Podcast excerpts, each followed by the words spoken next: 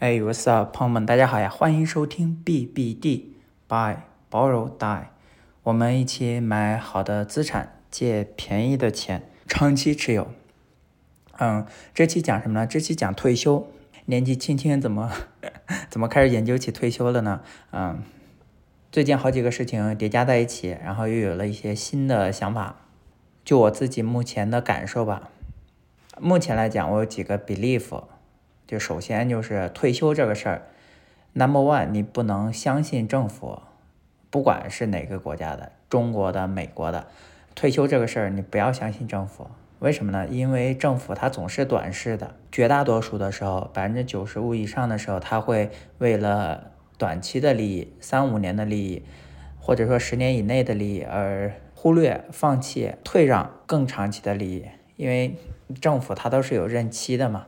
对吧？大家都希望自己任内这个百花齐放，等自己走之后，谁管他洪水滔天，对吧？嗯，而且他的利益并不总是你的利益，他要考虑到他有很多优先级更重要的考虑，啊，社会治安呐，啊，社会公平啊，社会福福利啊，就是一个盘子里面它有各种收入阶层，所以说它并不总是在你的角度，并不总是在你的利益。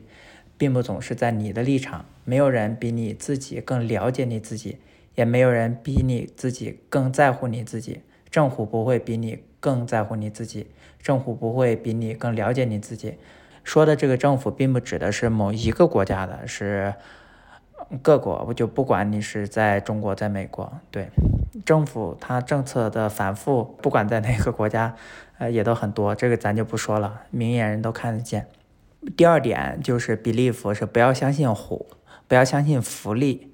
呃，如果你真的落魄到一个程度，在福利还稍微完善的地方，确实能让你活着。但是如果你想要有尊严的活着，我觉得还是要，嗯，靠自己的，呃，提前的规划。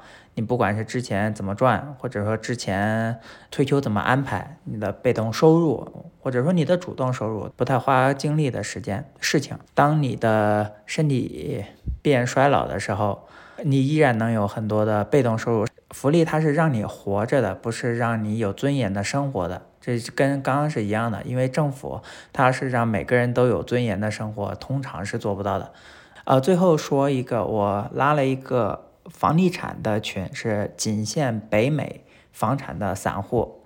如果你是那种大投资人想来这里找客户的话，请就谢绝了哈。如果你是一个房产从业者或者是普通投资人，反正总之是小散户，仅限于北美、美国和加拿大。我最近还在研究怎么做筛选啊，因为这玩意骗子太多，可能会有一些简短的问卷啊之类的，对。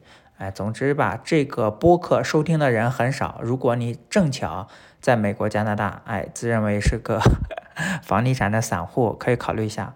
嗯，我们可以互相交流一下。就这样，我们下期再见。哦，对了，还没有拜拜，也欢迎订阅这个播客。如果有帮助的话，也欢迎给亲朋好友推荐。